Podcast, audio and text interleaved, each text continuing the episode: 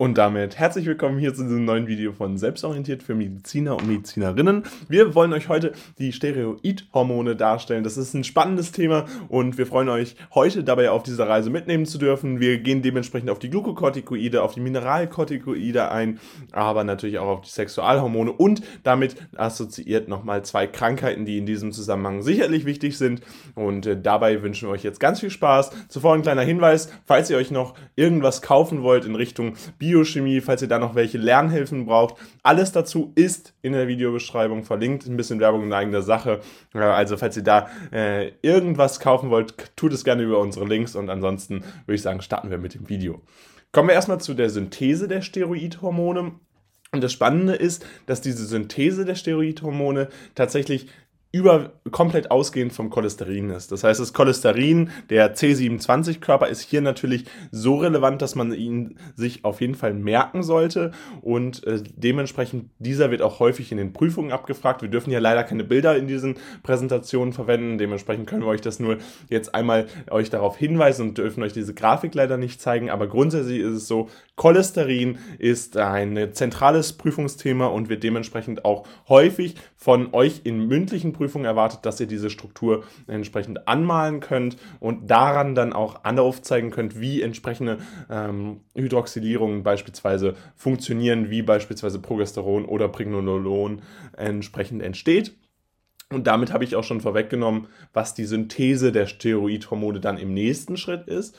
Und zwar ist das Ganze ja ausgehend vom Cholesterin, dann geht es aber zu Progesteron, beziehungsweise dann geht es erstmal zu Pregnolon und dann entsprechend anschließend zu Progesteron. Das sind beides C21-Körper. Das heißt, wir haben hier 21 C-Atome und da auch nochmal der Hinweis, versucht euch einzuprägen, wie die ganzen nummeriert sind, denn das wird häufigerweise auch tatsächlich in diesen äh, mündlichen Prüfung einmal abgefragt. Dementsprechend äh, guckt euch das auf jeden Fall an. Hier ist ganz entscheidend vom Cholesterin, wie kommen wir von einem C27-Körper zu einem Pregnolon, also einem C21-Körper. Dafür haben wir entsprechend äh, die wichtigen Enzyme des Zytochrom P450, der Monooxygenasen, also die sind auch entsprechend später an den Hydroxylierungen äh, beteiligt. Aber wir haben auch bei der Cholesterindesmolase, die hier entsprechend jetzt einsetzt, äh, eine zentrale Funktion dieser Enzyme.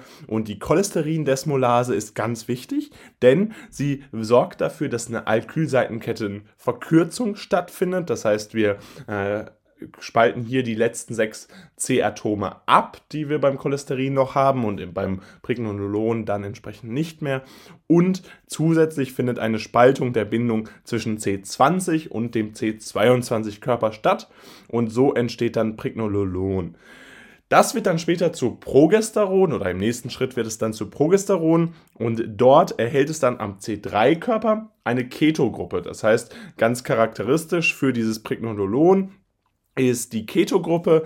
Äh, das heißt, wir haben da eine Doppelbindung dann entsprechend am C3 vorzufinden und haben dann auch entsprechend eine veränderte Doppelbindung beziehungsweise eine äh, veränderte Stellung dieser Doppelbindung, die wir dann später äh, auch nochmal brauchen, wenn es dann in die weitere Synthese der Steroidhormone geht. Wenn es dann zu der weiteren Synthese der Steroidhormone geht, dann unterscheidet man tatsächlich nun die Glucocorticoid-Synthese, die Mineralocorticoid-Synthese und dann natürlich auch nochmal äh, die Synthese der Sexualhormone. Kommen erst zu der äh, Glucocorticoid-Synthese, da ja ganz typisch Cortison ein Vertre äh, Vertreter der äh, Glucocorticoide und das wird dann tatsächlich über die 11, 17, 21 Hydroxylase abge umgewandelt. Erstmal zu Cortisol. Cortisol, und das kann man sich vielleicht gleich auch immer schön mit Cortison im Vergleich merken, hat am C11-Körper eine Alkoholgruppe. Das heißt Cortisol, OL, entsprechend Alkoholgruppe und wir haben Ketongruppe äh, beim C11-Körper des Cortisons, das heißt Keton und dann entsprechend Cortison. Kann man sich ganz schön merken und dementsprechend merkt es euch einfach. Das sind beides C21-Körper, das heißt hier könnt ihr euch einfach merken, dass sowohl bei den Glukokortikoiden als auch später bei den Mineralokortikoiden entsprechend eine C21 oder C21 Körper vorliegen und da keine weitere Verkürzung stattfindet, wie das gleich bei den Sexualhormonen sein wird. Um aus dem Cortisol ein Cortison zu machen, nutzen wir dann nochmal die 11-Beta-Hydroxysteroid-Dehydrogenase und da äh, haben wir dann entsprechend das Cortison mit der charakteristischen Gruppe der Ketongruppe am C11. Das also ganz wichtig, um letztendlich Cortison äh, zu synthetisieren.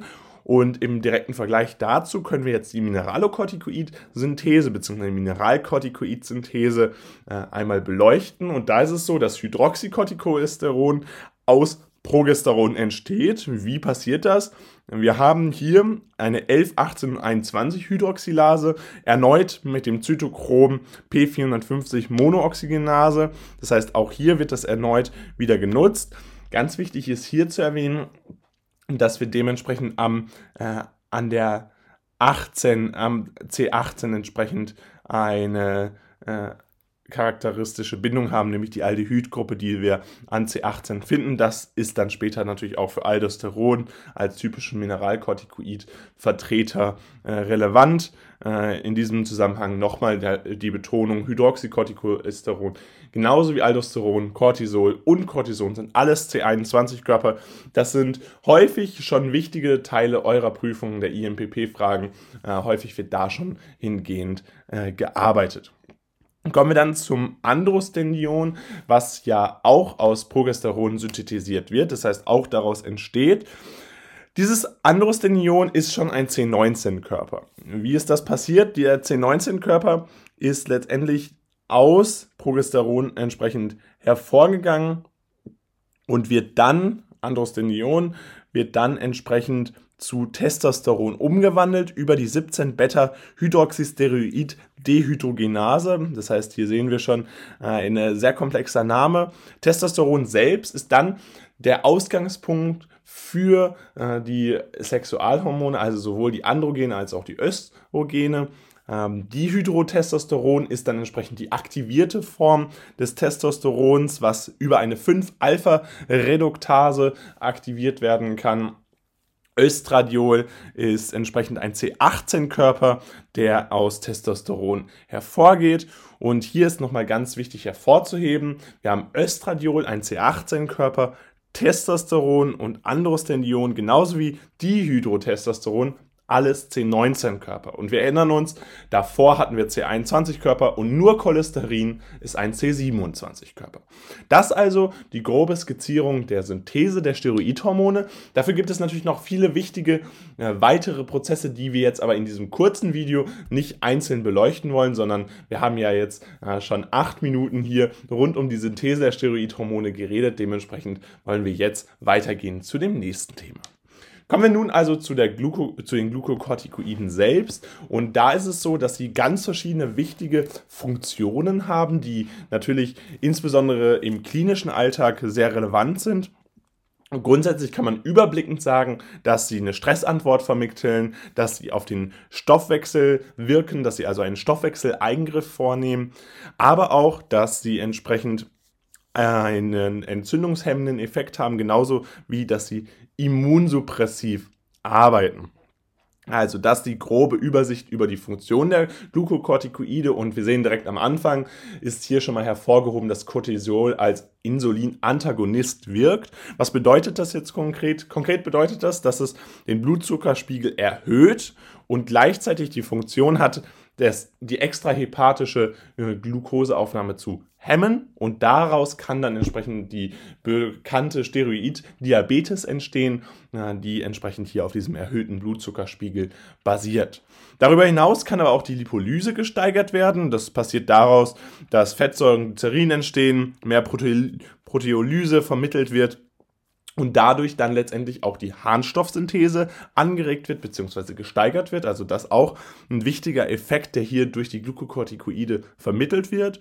Und in der Leber wird die Gluconeogenese zusätzlich auch noch gesteigert und das äh, findet über die Stimulation der Schlüsselenzyme dieser Gluconeogenese statt. Also beispielsweise ganz wichtig zu hervorzuheben, das kennt ihr aus der Glykolyse bereits, die Phosphoenolpyruvat-Carboxykinase, die entsprechend hier äh, gesteigert wird bzw. stimuliert wird. Und zusätzlich geht das auch einher mit einer Reprimierung der Synthese glykolytischer Enzyme, also praktisch einer antagonistischen Wirkung hier und dementsprechend entsteht dann Glykogen. Zusätzlich haben wir eine Hemmung der Interferone und der Interleukine. Diese induzieren in den Lymphozyten eine Apoptose.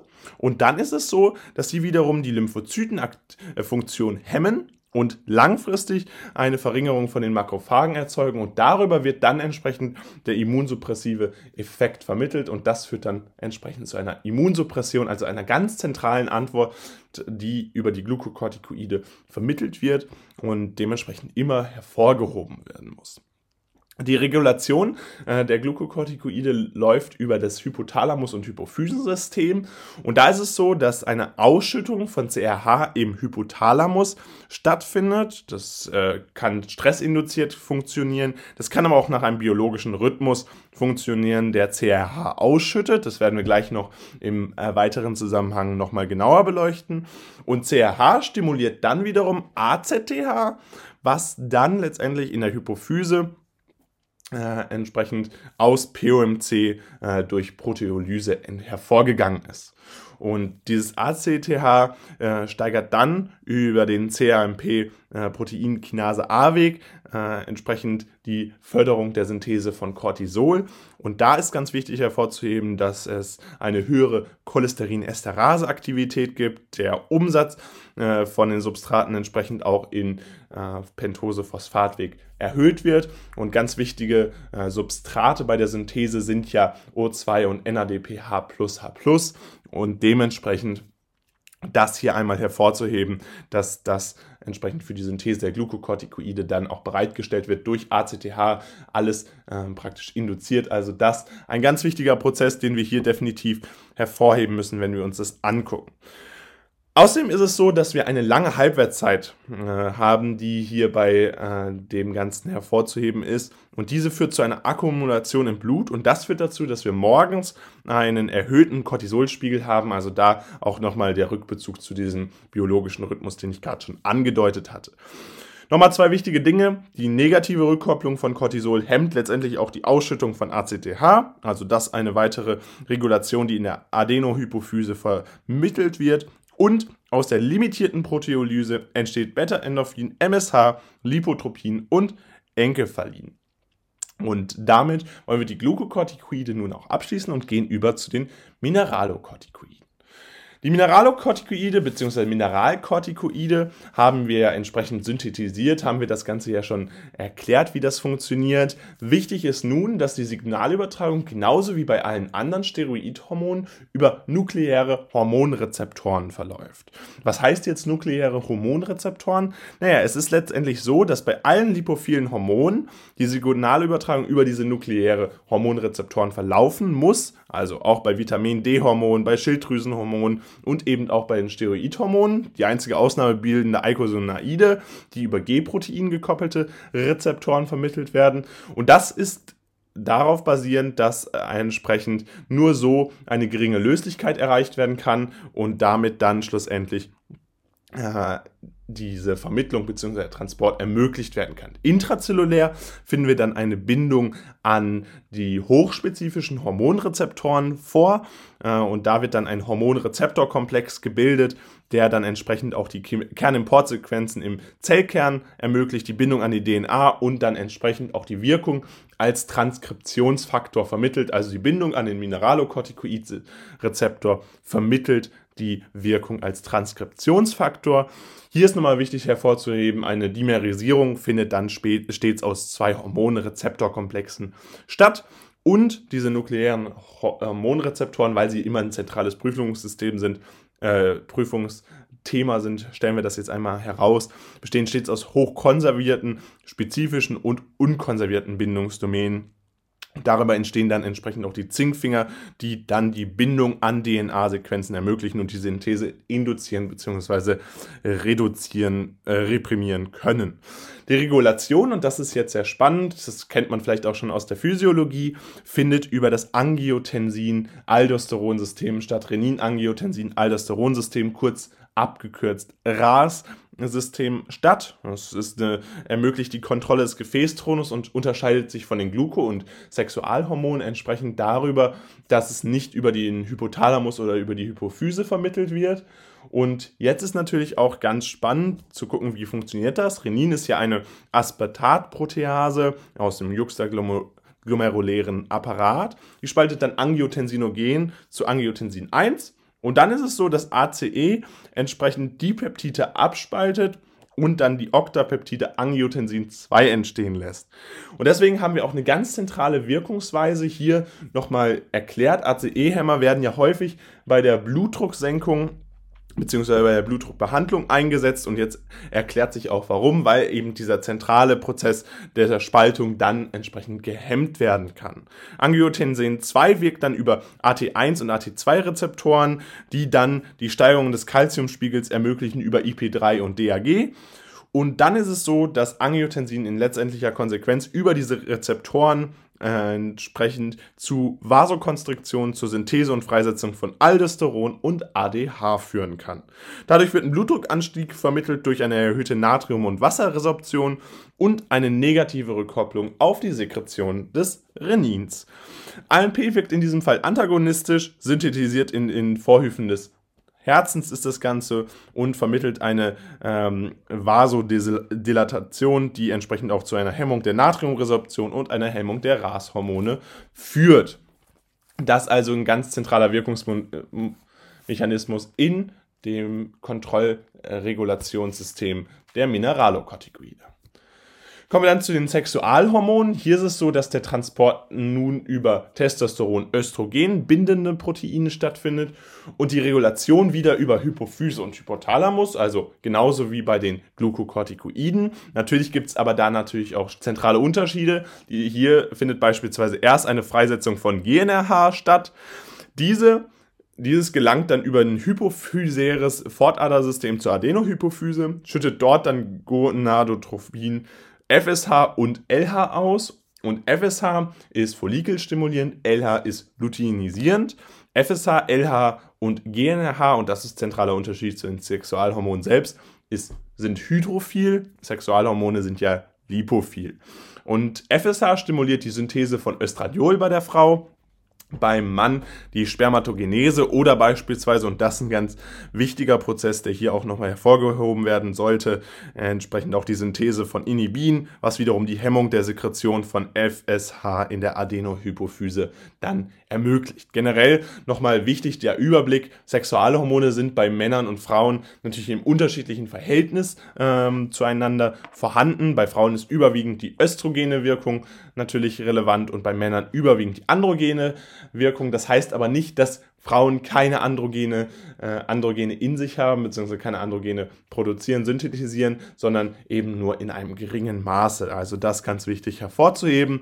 LH ermöglicht dann bei der Frau entsprechend die Ovulation und auch die Bindung, also den Eisprung sowie die Bindung und entsprechend dann äh, beim Mann die Testosteronsynthese, die entsprechend über die Leidigzellen äh, dort dann gefördert werden kann und äh, dann auch die Östrogen- und Progesteronsynthese stimulieren kann und dann eine negative Rückkopplung für GNRH im Hypothalamus bzw. für LH dann entsprechend in der Adenohypophyse hat.